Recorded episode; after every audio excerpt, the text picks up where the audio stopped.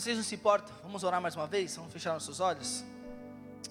Pai, nós te louvamos, te agradecemos, ó Deus, por tamanha graça que é poder, Senhor, abrir os nossos olhos, Senhor, no amanhecer dos dias, ó Deus, e saber, meu Pai, que a tua misericórdia mais uma vez se renovou sobre nós. Saber, ó Pai, que nenhum fio de cabelo, meu Pai, cai das nossas cabeças, ó Pai, sem a tua permissão, ó Deus. Saber, meu Pai, que por mais, ó Deus, que o se levante, Senhor, em retaliação contra a tua igreja, maior é aquele que está em nós do que aquele que está no mundo, Senhor. Santo, bendito, poderoso, eterno é o Senhor. Não há outro que se compare a ti, não há outro que se assemelhe a ti, meu Deus. Pedimos, ó Pai, que o Senhor seja glorificado, Senhor, nesta noite. Pedimos, ó Pai, dá-nos, Senhor, um coração sensível ao ponto de levarmos a Ti um culto, Senhor, santo, perfeito e agradável, meu Pai. Um culto racional, sim, Deus, mas um culto direcionado pelo Teu Espírito, Espírito de verdade e consolação, meu Deus. Louvado seja o nome do Senhor. Pai, Tu sabes, ó Deus, que não existe, Senhor, mérito algum na minha vida quanto a poder pregar a Tua palavra, Senhor, ao ponto de que eu seja bom o suficiente para tal, Deus. Mas Deus usa a minha vida, Senhor em nome de Jesus. Mas que seja, Senhor, as, sejam as tuas palavras ecoando nos corações, ó Pai. Que seja o teu espírito movendo, nos direcionando a fazer aquilo que é conforme a tua vontade, Senhor. É desta forma, Deus, que nós oramos. Te agradecemos por tamanha graça, tamanha bênção, tamanha misericórdia. Em nome de Jesus. Amém. Glória a Deus. Vocês estão bem? Mais uma vez falando, aquela coisa de início de pregação, né? Vocês estão bem? Vocês estão bem? Até o pregador entrar no meio da mensagem. Primeiramente, boa noite. Queria dizer que. Quem falou boa noite? Queria dizer que sábado passado nós tivemos a ministração feita pelo Tiago, Tiago Jonas. E Tiago, cadê o Tiago? Então, tchau. Tá lá, tá lá embaixo? Foi beber água? Bom, Tiago, começou bem. Então, Brincadeira. A ministração que, de fato, está borbulhando e ecoando no meu coração desde sábado. E eu creio que essa mensagem vai como se fosse uma continuação, sim, mas também uma confirmação daquilo que foi gerado desde o fim de semana passado. Quantos concordam comigo que o ano de 2022 é um ano diferente? É o ano que muitos esperam a Copa do Mundo, muitos esperam as eleições, muitos esperam o casamento, muitos não esperam, graças a Deus, mais um casamento, aleluia. Só um detalhe, porque casar é bom, e eu falo isso todo dia, minha esposa está de prova. Deus é bom, é um ano diferente, mas é um ano também de mudança. Repete comigo: um ano de mudança nem vou pedir para repetir de novo, porque foi bom essa vez. Foi bom já de primeira. Eu creio no íntimo que é um ano de transformação para a igreja do Senhor. É um ano que Deus fará coisas novas no seio da sua igreja, no íntimo da sua igreja. Mas que de fato requer de nós um posicionamento. Que muitas vezes nós ficamos aquém. Eu creio que durante algum tempo fui também mais um do que caiu na cegueira de olhar os problemas e não se colocar fielmente, integralmente, junto com o povo, para não mais falar do problema, mas para que seja também mais um que levará a solução do problema pelo nome de Cristo Jesus. E eu creio que desde sábado passado, Deus tem falado comigo isso no coração. Tanto que, minha esposa perguntou: Você já tem a palavra? Tenho. Desde quando? De domingo. Porque Deus está gerando isso fortemente no meu coração. E eu peço aos irmãos para que prestem atenção no que nós iremos falar nessa noite. Eu prometo que eu não vou me alongar, eu não vou ser extenso. Eu quero até que no final nós possamos ter um momento de oração todos juntos, como igreja, clamando a Deus, para que a vontade dele se estabeleça no nosso coração, no nosso meio, na sociedade e onde quer que o Senhor nos leve. Amém? Glória a Deus. Quantos creem que ficar à margem das mudanças, de fato, não produz mudança? Você concorda comigo que simplesmente falar dos problemas da sociedade não faz com que a sociedade mude? Não é verdade? Mas quando nós de verdade, não simplesmente de falar, mas de agir, entramos no problema primeiramente de joelhos, eu creio, baseado na palavra do Senhor, que muito pode mudar, porque muito pode a oração do justo, e existem muitos efeitos quando ela acontece. A palavra de hoje será baseada nesse quesito: mudança, transformação. Quantos sabem o que significa ponto de inflexão? Seja sincero, levanta a mão. Alguns falaram que sim, glória a Deus. Mas como a maioria não falou que sim, peço licença para poder explicar de forma mais ilustrativa possível. Ponto de inflexão é quando nós nos encontramos de forma clara, visível, de que o próximo passo é o que fará toda a diferença de acordo com todo o seu futuro. De forma visível para que todos saibam, quando saibam o que é uma bifurcação. Existe um trajeto que você chega numa bifurcação onde na sua frente existem dois caminhos. Ou você pode ir para a esquerda, ou você pode ir para a direita, e graças a Deus, filmado, eu não errei. A decisão, se você tomar para a esquerda, vai te levar para um caminho. A decisão de você ir para a direita vai te levar para outro caminho, completamente oposto. Ponto de inflexão é isso. Quando você chega diante de um momento em que você precisa tomar uma decisão.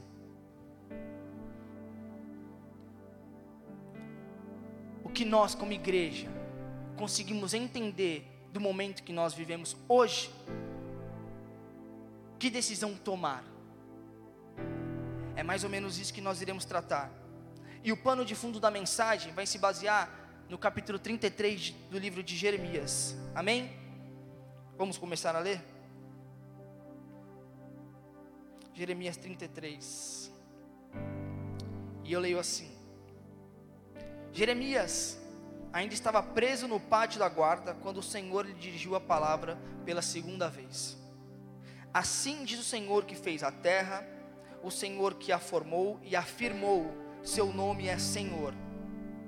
Clame a mim, e eu responderei e lhe direi coisas grandiosas e insondáveis que você não conhece porque assim diz o Senhor, o Deus de Israel, a respeito das casas desta cidade e dos palácios reais de Judá, que foram derrubados para servirem de defesa contra as rampas de cerco e a espada na luta contra os babilônios. Elas ficarão cheias de cadáveres dos homens que matarei no meu furor. Ocultarei desta cidade o meu rosto por causa de toda a sua maldade. Todavia, trarei restauração e cura para ela. Curarei o meu povo e lhe darei muita prosperidade e segurança. Mudarei a sorte de Judá e de Israel e os reconstruirei como antigamente. Eu os purificarei de todo o pecado que cometeram contra mim e perdoarei todos os seus pecados de rebelião contra mim. Então Jerusalém será para mim uma fonte de alegria, de louvor e de glória diante de todas as nações da terra que ouvirem acerca de todos os benefícios que faço por ela. Elas temerão e tremerão diante da paz e da prosperidade que eu lhes concedo. Assim diz o Senhor: Vocês dizem que este lugar está devastado e ficará sem homens e sem animais. Contudo, nas cidades de Judá e nas ruas de Jerusalém que estão devastadas, desabitadas, sem homens e nem animais, mais uma vez se ouvirão as vozes de júbilo e de alegria do noivo e da noiva, e as vozes daqueles que trazem ofertas de ação de graças para o templo do Senhor, dizendo: Deem graças ao Senhor dos Exércitos, pois Ele é bom e o seu amor leal dura para sempre. Porque eu mudarei a sorte desta terra como antigamente, declara o Senhor. Eu quero ler mais um pouquinho só esse final. E diz assim: Porque eu mudarei a sorte desta terra como antigamente, declara o Senhor. Glória a Deus. O contexto é bem simples bem rápido, não vou me alongar nisso. Nós sabemos, todos nós sabemos que Israel, o povo escolhido por Deus, que era escravizado no Egito, e o Senhor ouviu a oração e o clamor de Israel e os livrou com mão forte da escravidão. Amém? Amém. Consequentemente, Israel foi levado para o plano do Senhor, que era habitar na terra prometida. De fato, isso aconteceu. Muitos de nós conhecemos a história e sabemos que Deus fez maravilhas em meio ao povo. Mas, infelizmente, o pecado permeava o coração dos israelitas. E o tempo inteiro o povo se voltava para trás, lembrando de que supostamente o tempo do Egito era melhor, a escravidão era melhor. Ah, como era gostoso comer das carnes do Egito. Ah, como era gostoso. Como nós vivíamos no Egito. Dizendo, entre outras palavras, preferíamos viver na escravidão, mas na força do nosso próprio braço, do que viver conforme a vontade do Senhor. O povo foi seguindo, foi conquistando, foi avançando, e chegou num ponto em que o pecado continuou e continuou e continuava e continuava crescendo diante dos olhos do Senhor, que o Senhor disse: chega. O pecado de vocês já me sobe até as tampas, porque vocês não se arrependeram, executarei um juízo contra vocês. E qual juízo foi esse? Que um, mais um povo iria os dominar. Agora não mais os egípcios, agora os babilônios. E foi nesse contexto em que o profeta Jeremias estava inserido. Ele profetizava quanto às coisas que haveriam de acontecer. Que o povo, por não se arrepender dos seus pecados, onde eles eram denunciados constantemente, seria novamente subjugado, escravizado. Por quê? Porque se voltou contra o Senhor, porque continuamente decidiu viver conforme o seu pecado e não conforme a direção que vinha do trono do Senhor.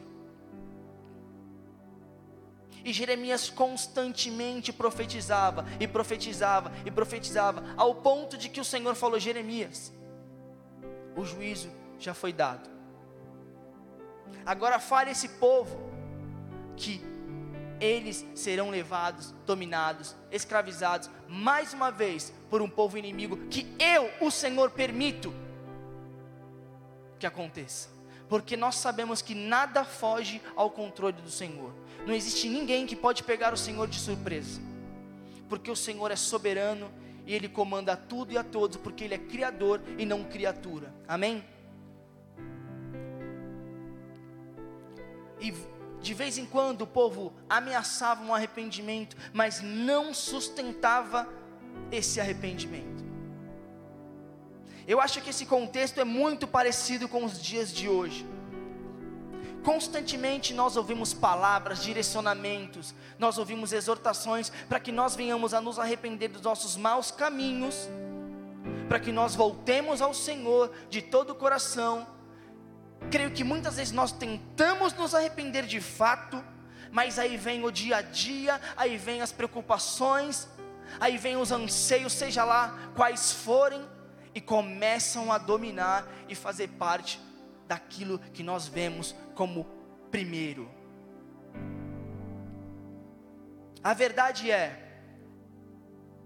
nós estamos de fato, como jovens cristãos, diante de um ponto de inflexão.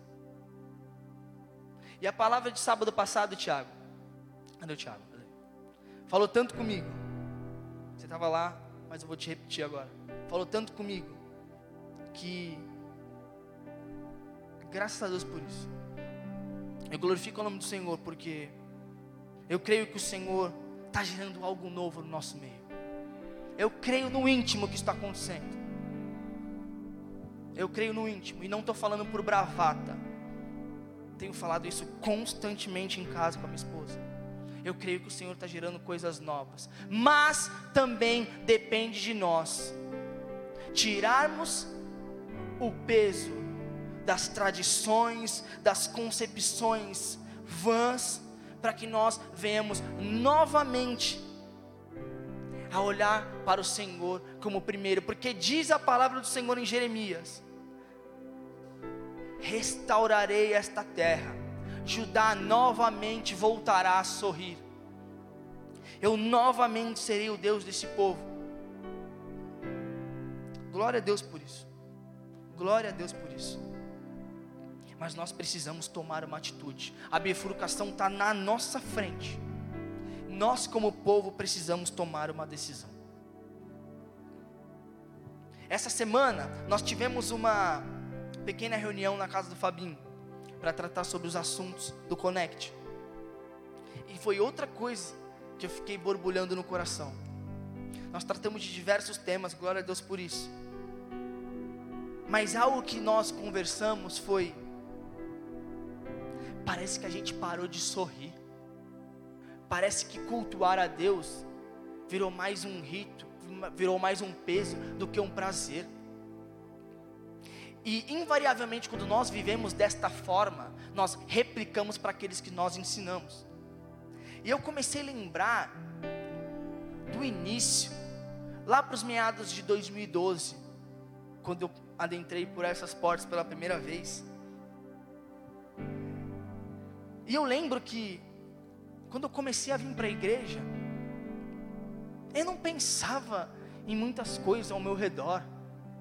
Simplesmente eu estava vivendo aquilo que estava acontecendo na minha vida. Eu sentia dia após dia de que aquele Senhor que eles estavam pregando me amava da mesma forma que amava aquele povo que pulava aqui na frente.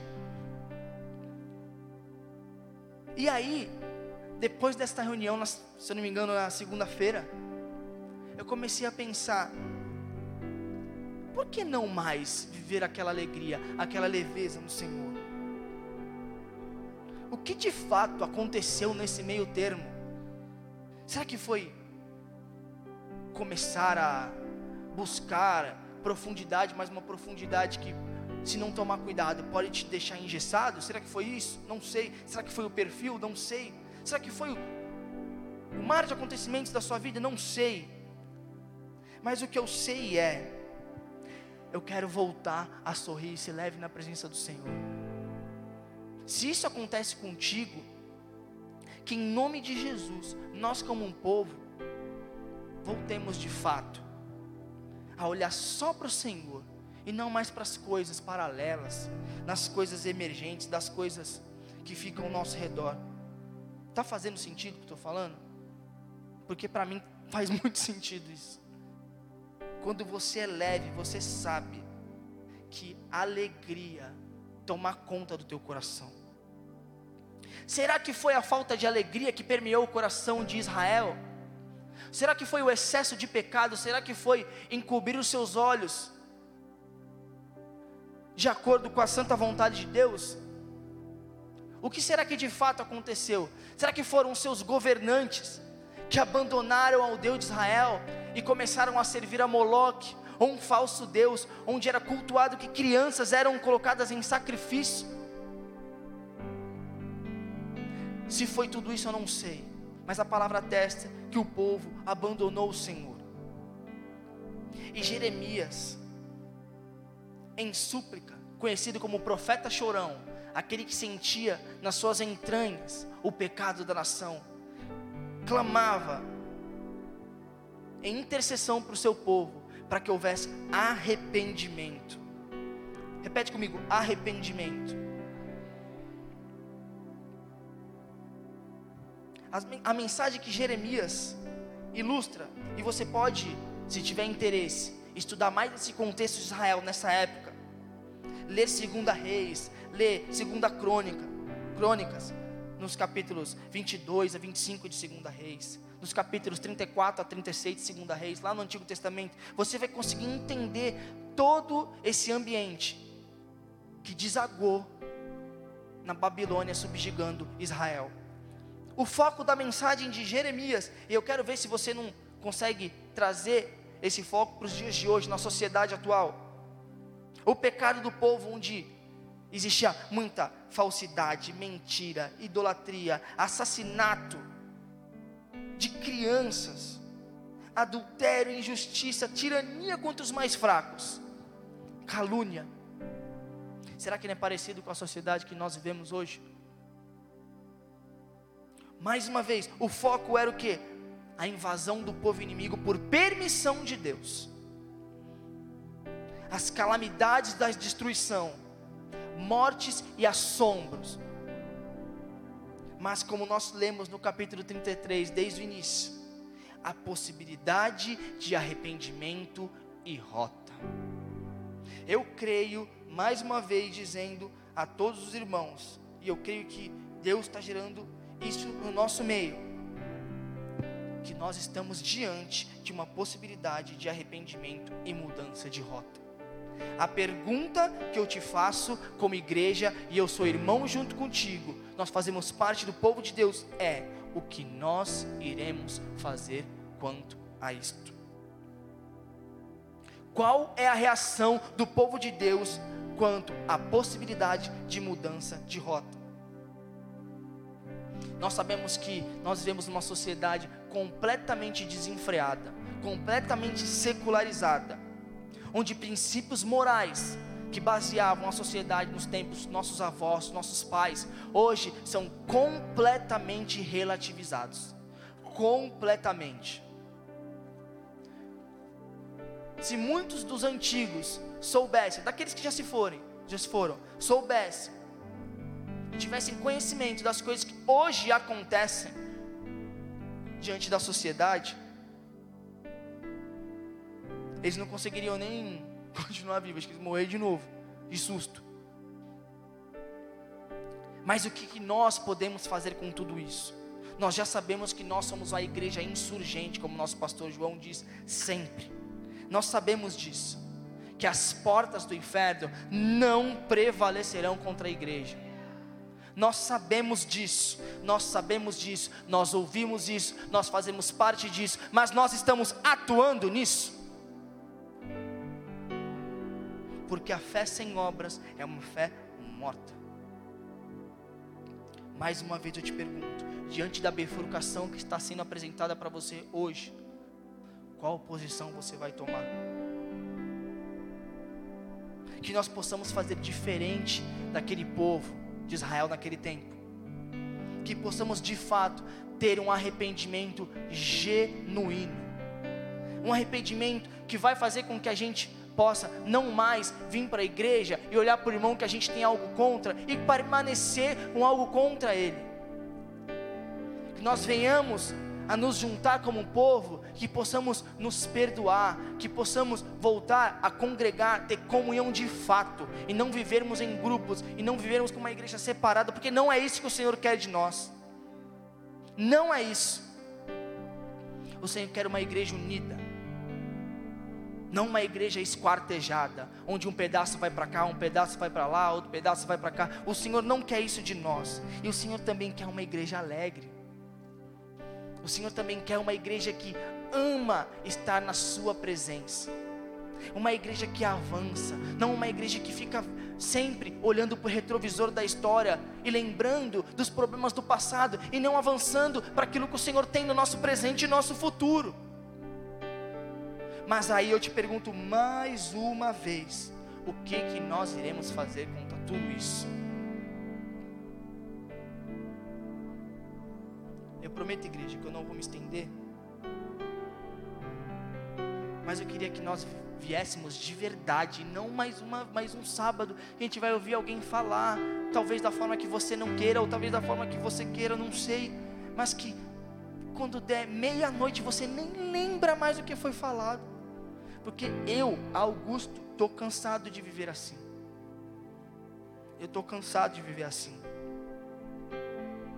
E eu creio que não foi para isso que o Senhor Jesus nos chamou. Como se tivéssemos sendo um celular com a bateria viciada. Ele carrega ali, você vê que carregou, deu 100%. Dá 5 minutos a bateria já descarregou. Ou seja, aquele 100% de bateria que foi gerado no celular era uma mentira. Que nós não, seja, não vivamos mais dessa forma. Que eu não viva mais dessa forma. Porque eu de fato estou cansado de viver de forma extremamente engessada, ritualística. Mais uma vez. Eu creio e estou falando dessa forma porque isso está batendo no meu coração a semana inteira. E se eu não falasse isso que o Senhor está gerando em mim, eu seria mentiroso e infiel para com aquilo que o Senhor está falando comigo. E eu tomo muito cuidado para falar isso, porque eu sei que falar simplesmente que o Senhor está falando conosco ou, ou com a igreja, tem que ter muita responsabilidade.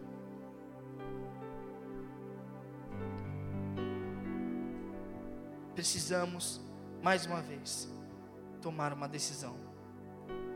Eu elenquei alguns pontos para que a gente aplique a mensagem dessa noite. E aí de final a gente levanta, ou você fica sentado, você escolhe, ou você fica de joelho, mas que nós possamos como igreja ter um momento de oração, buscando o Senhor de verdade, para que a vontade dele seja manifesta, para que nós voltemos e nos arrependamos daquilo que nós estamos fazendo de errado, mas que nós venhamos a de fato fazer a vontade do Senhor. Duda, pode passar para mim, gentileza? Antes de fazermos, nós precisamos ser. Repete comigo. Antes de fazermos, precisamos ser. O que isso quer dizer? Nós estamos acostumados a gerar um ato performático, não de forma circense, publicamente, mas nós estamos acostumados a repetir aquilo que nós estamos fazendo semanalmente. Nós somos dirigidos pelo louvor, nós levantamos a mão, cantamos. Nós ouvimos uma palavra, nós oramos como igreja, juntos, e de final vamos embora. Mas quando isso é feito de forma robótica, de forma cega, isso não gera nada. Porque nós estamos fazendo por fazer. Já se encontrou no momento em que você fazia as coisas por fazer? Eu sou o primeiro a levantar a mão. E você nem percebe que você está indo no automático. Mas graças a Deus por sua misericórdia, graças a Deus pelo Espírito Santo que nos revela, ei, volta para o caminho, meu irmão. Volta para o caminho, meu filho. Volta. Por gentileza, pode postar o slide. Diz o texto de Mateus capítulo 5, dos versos 13 a 16. Diz o Senhor: Vocês são o sal da terra. Mas se o sal perder o sabor, como restaurá-lo? Não servirá para nada, exceto para ser jogado fora e pisado pelos homens. Vocês são a luz do mundo, não se pode esconder uma cidade construída sobre um monte. E também, ninguém acende uma candeia e a coloca debaixo de uma vasilha. Pelo contrário, coloca-a no lugar apropriado, e assim ilumina todos os que estão na casa. Assim, brilhe a luz de vocês diante dos homens, para que vejam as suas obras e glorifiquem ao Pai de vocês que está nos céus. Glória a Deus. Então o Senhor Jesus está direcionando, está falando para nós: vocês são sal, vocês são luz, vocês produzem algo no ambiente em que vocês estão inseridos. Vocês têm um objetivo para cumprir. Mas e se o objetivo não estiver sendo cumprido, o que que acontece? O sal perde o seu sabor e serve para quê? Nada. A luz que deixa de iluminar e que é apagada, serve para quê? Nada. Nós precisamos ser ativos naquilo que o nosso Senhor Jesus nos gerou para sermos. Se o Senhor Jesus nos coloca um ambiente X, nós precisamos nesse ambiente salgar, dar tempero ali. Se o Senhor Jesus nos colocou no ambiente Y, nós precisamos iluminar o local.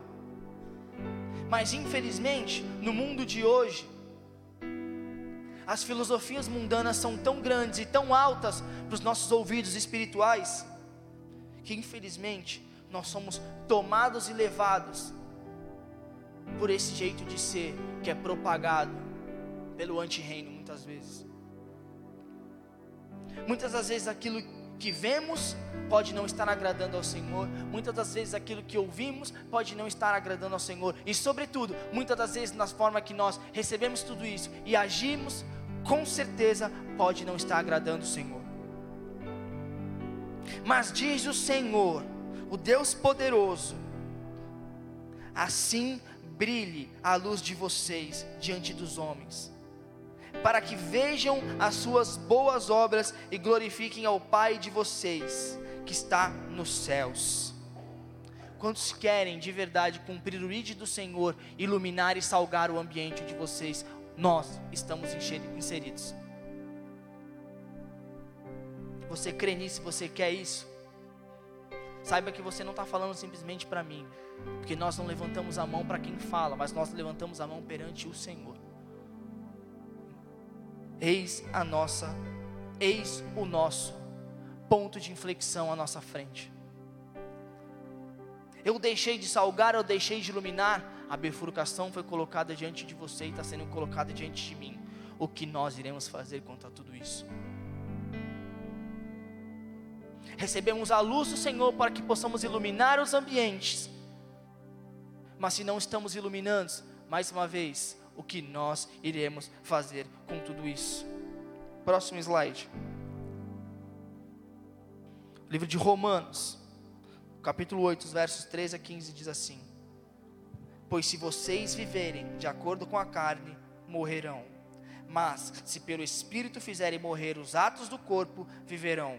Porque todos os que são guiados pelo Espírito de Deus são filhos de Deus. Pois vocês não receberam um espírito que os escravize para novamente temer.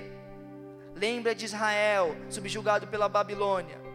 Novamente foi escravizado, mas o Senhor nos diz: Pois vocês não receberam um espírito que os escravize para novamente temer, mas receberam um espírito que os adota como filhos, por meio do qual clamamos: Abba, Pai. Aplaude o nome do Senhor.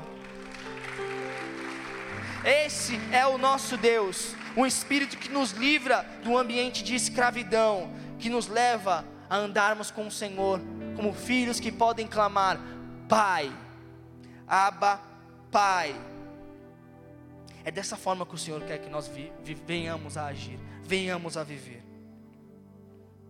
Não é de forma acorrentada, não é olhando para trás, não é simplesmente olhando os problemas ao nosso redor, e não fazendo nada,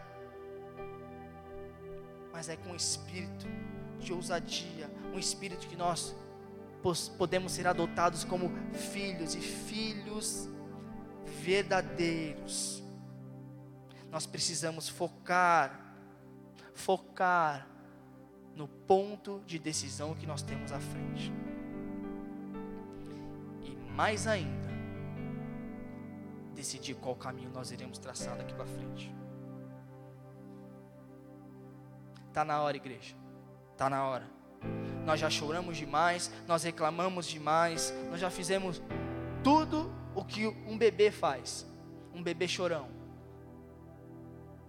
E não produzimos muitas das vezes nesses momentos nada que frutifique e glorifique o nome do Senhor. Está na hora de nós voltarmos a ser igreja. Está na hora de nós voltarmos a ser um povo leve, alegre, que pula, dança, sorri na presença de Deus. Graças a Deus por essa reunião de segunda, Pamela. Graças a Deus, porque nós podemos, naquele momento, podemos ver e olhar para dentro de nós o que nós podemos voltar a ser. Ah, como a comunhão com pessoas que buscam o Senhor pode produzir no teu coração que ambiente nós estamos andando, que isso tem frutificado no nosso coração. Diga-me com quem andas, que eu te direi quem tu és. Onde você tem se colocado e o que isso tem gerado no teu coração. Eis aí mais uma vez a bifurcação na tua frente. Desculpa ser repetitivo. Chega de nutrirmos um luto eterno, fica sempre reclamando, olhando para trás, sempre, sempre, sempre não produzindo nada, e não sendo ativos, e não digo no, no sentido de somente fazer para ter número, mas para ter um ato de resposta perante aquilo que o Senhor Jesus gera em nós. Posso confessar algo para a igreja? E eu quero confessar e já perguntando para os irmãos. E ali, você vai correndo. Quantos já fizeram uma oração assim? E eu não estou sendo saudosista, é para que isso seja novamente gerado em nós. Senhor, de verdade, só levanta a mão quem fez essa oração. Esse mês eu quero batizar alguém. Senhor, eu quero poder batizar alguém nas águas.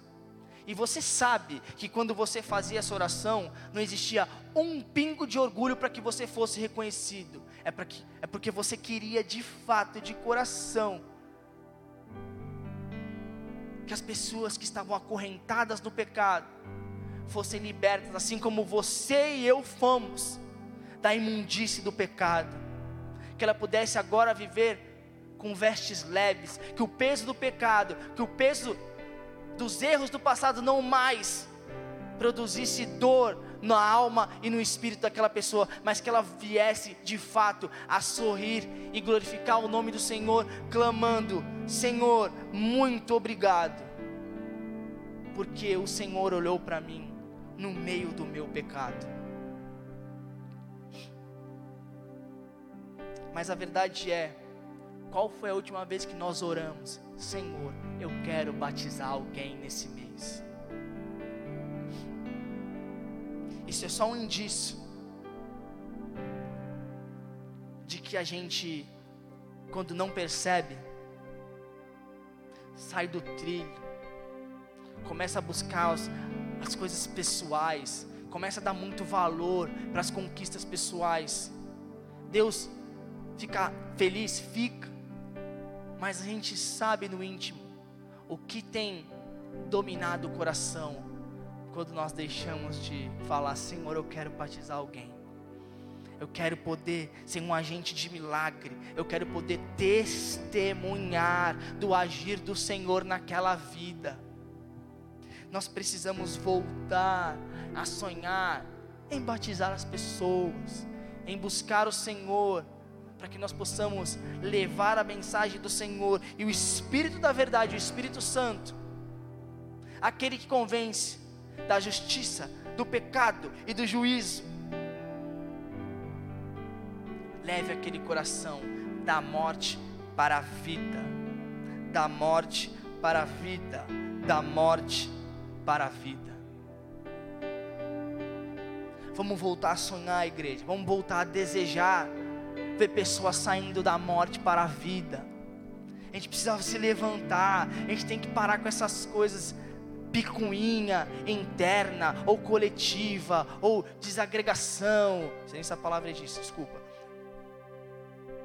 Mas a gente precisa voltar a ser igreja. E não somente no acampamento, tá? Quando a gente é chamado para ficar lá na frente pulando, suando. Parecia que a gente fez um mod no CrossFit. Mas voltar de fato a viver leves e alegres na presença do Senhor. nós vamos permanecer parados? Não foi para isso que fomos chamados. Amém? Glória a Deus. Pode passar o próximo, por favor. Mais do mesmo não gera mudança. Eu levanto a mão e posso falar: mais do mesmo, Augusto, não gera mudança.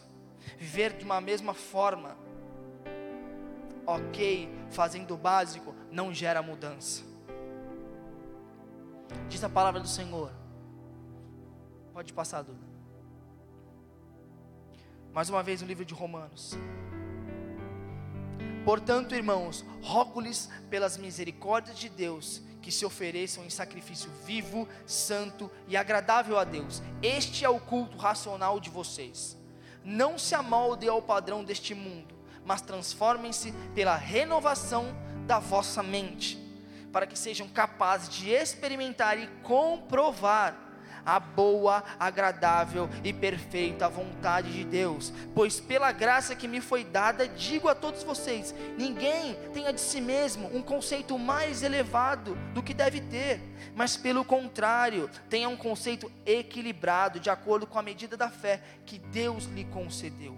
Assim como cada um de nós tem um corpo com muitos membros e esses membros não exercem todos a mesma função, assim também em Cristo nós, que somos muitos, formamos um corpo e cada membro está ligado a todos os outros.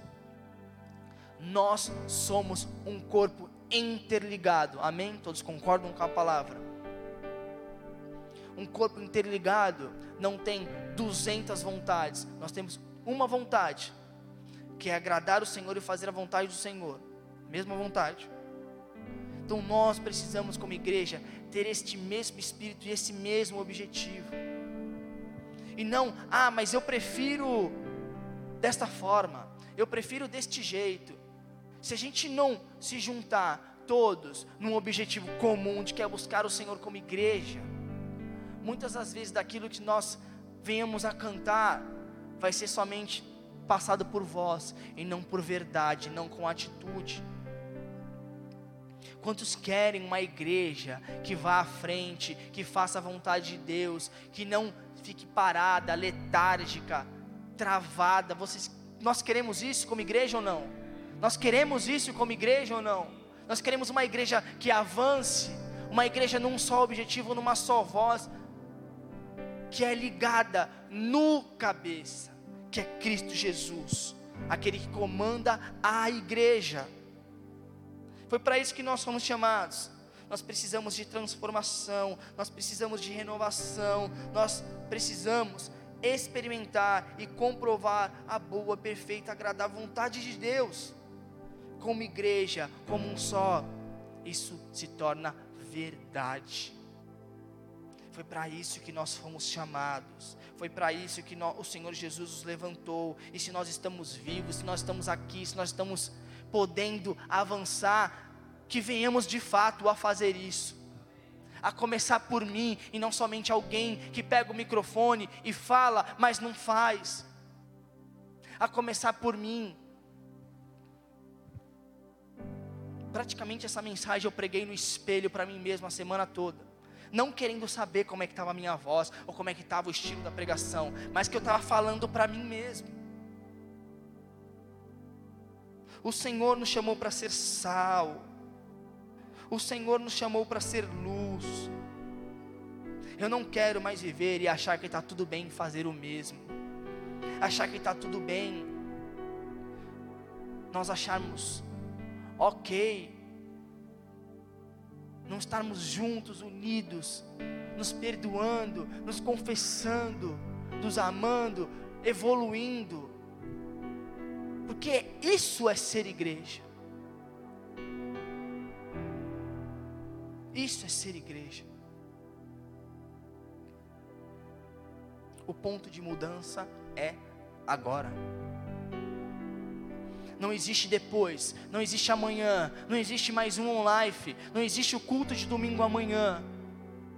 o Senhor está te chamando para tomar uma decisão agora. E aí, vai permanecer da mesma forma? Isso que o Senhor tem falado comigo. E aí? Vai achar que fazendo o básico está me agradando? Vai achar que mais do mesmo gera mudança? E aí? O ponto de inflexão é esse. Próximo slide, por favor. Não decidir já é uma decisão. Diz a palavra do Senhor assim. Pode passar.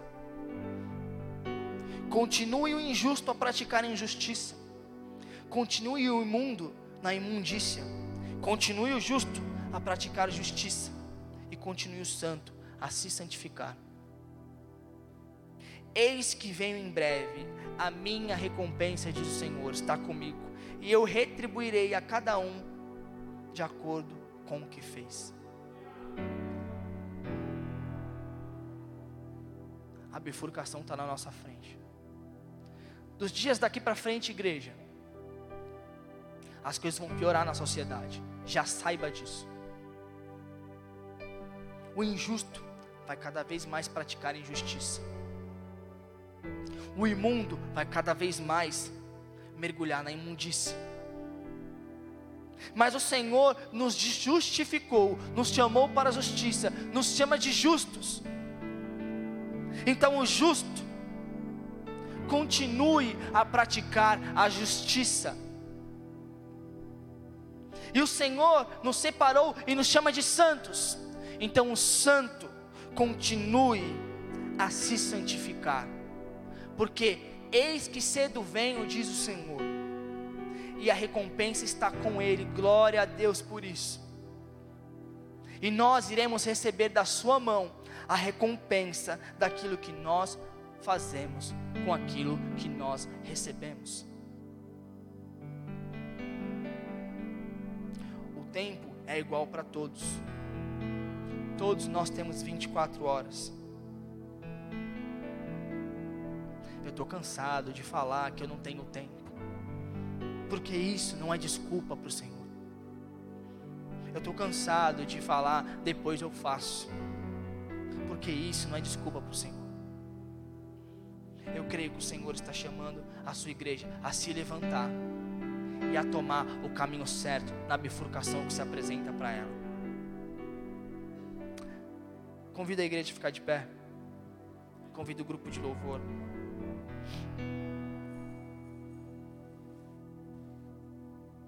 Peço até desculpa para a igreja se eu fui muito incisivo, mas está batendo em mim. Está falando em mim constantemente. Porque eu sei que dá para a gente melhorar.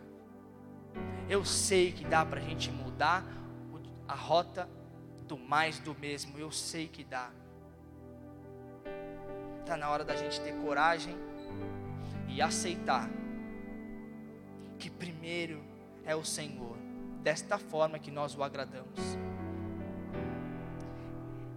Com certeza, as demais coisas vão ser acrescentadas. E o Senhor, Ele não, não permite que o, o justo venha mendigar o pão. O Senhor não deixa nenhum do seu povo a passar vergonha. O Senhor é bom e a sua misericórdia dura para sempre.